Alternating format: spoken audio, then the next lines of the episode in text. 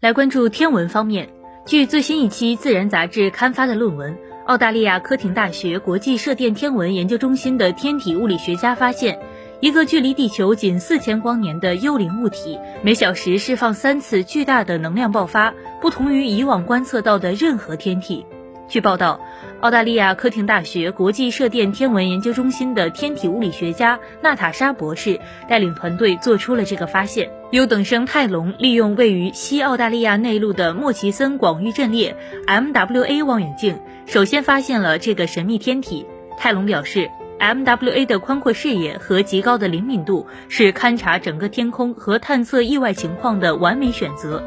宇宙中瞬间开启和关闭的物体并不新鲜，天文界称之为瞬变体。有些瞬变体在几天内出现，几个月后消失；有些则在几毫秒或几秒钟内开启和关闭。娜塔莎博士表示，这个神秘物体可能是一颗中子星或白矮星，它由恒星坍缩而成，具有超强的磁场，也被称为磁星。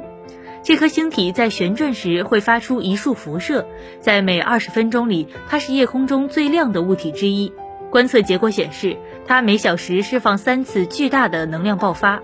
娜塔莎博士表示，这个物体在几个小时内出现和消失，对于一个天文学家来说有点诡异，因为太空中没有任何已知的天体能做到这一点。论文合作者杰马博士表示，这个神秘物体非常明亮，比太阳还小。发出的无线电波表明它有一个极强的磁场。据悉，研究人员现在正在监测这个物体，看它是否会重新启动，并计划在 MWA 的庞大档案中寻找这些不寻常物体的遗迹。